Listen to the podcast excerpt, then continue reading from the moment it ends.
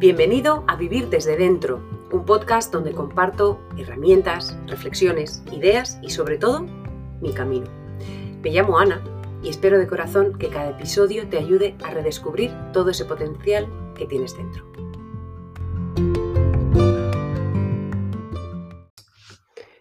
Muy buenas.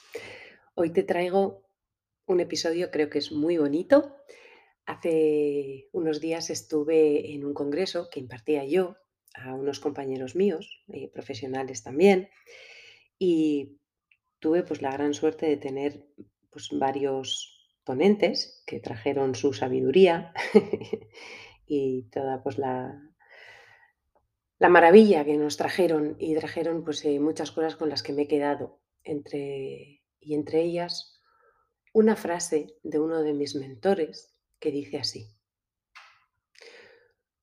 Cuando nos centramos en lo importante, todo lo demás parece menos urgente. Y ahora creo que es vital recordar qué es lo más importante. Y cada uno sabrá, pues yo tengo mis valores personales, cosas que de vez en cuando olvido, ¿para qué te voy a mentir? Como mi familia,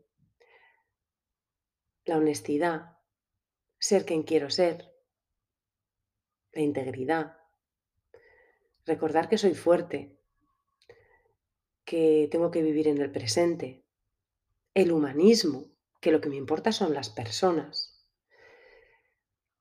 Y claro que se me olvida, me imagino que a ti también. Y entonces eh, me atasco en las tonterías del día a día, en que si tengo que hacer la compra, que si no tengo que hacer la compra, que si no saco la basura, que si no me ha dado tiempo a hacer una cosa o la otra, que si voy tarde, que si no voy tarde. Y entonces hay cosas que se convierten en urgentes y me acabo agobiando por cosas que igual no son tan importantes.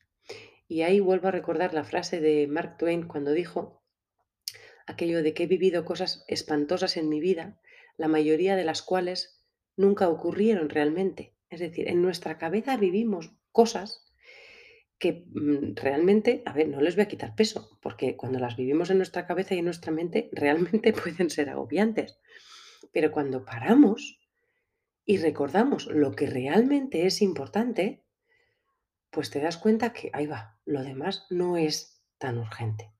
Y ahora creo que es importante recordarlo, porque efectivamente, pues estamos teniendo que tomar decisiones, yo hoy mismo he tenido que tomar una decisión importante, siguiendo mis principios, una decisión que nunca pensé que tendría que tomar, pero que he tenido que tomar y todas las decisiones vienen con consecuencias. Ojalá no tuviéramos que tomar decisiones, pero todas vienen.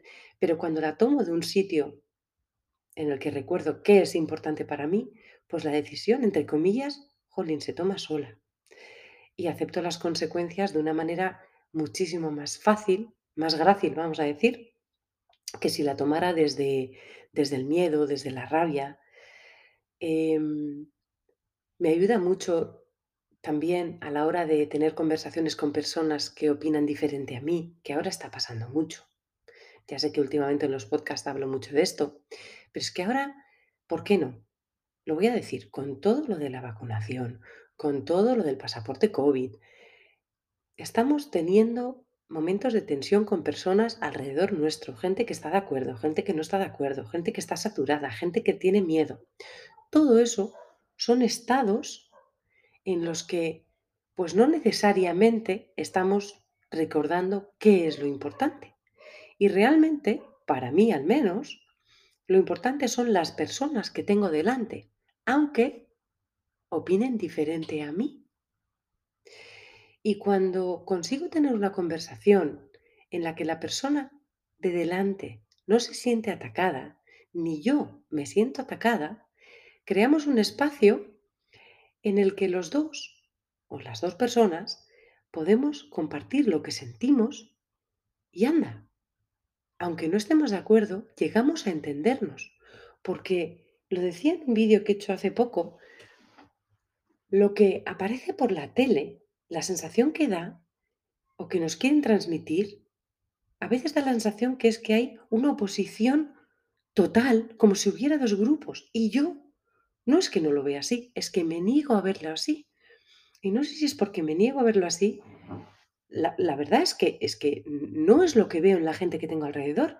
Veo personas a las que quiero, con las que tengo más o menos conexión, pero que cuando nos sentamos y hablamos, efectivamente hemos tomado decisi- decisiones diferentes, pero que podemos llegar a entendernos porque comprendemos la motivación de los demás. Y eso no ocurre cuando hay rabia, odio, miedo. Y creo que es responsabilidad de cada uno de nosotros, primero calmarnos, tener muchísima compasión por nosotros mismos y luego, de alguna manera, tener esa misma compasión por el de enfrente, porque también lo está pasando mal. Y creo que, José, recordamos que no se toman decisiones normalmente para jorobar al de enfrente, sino que la gente hace lo que buenamente puede, pues igual esa compasión es un poquito más fácil de tener y es, desde luego, muchísimo más fácil entendernos.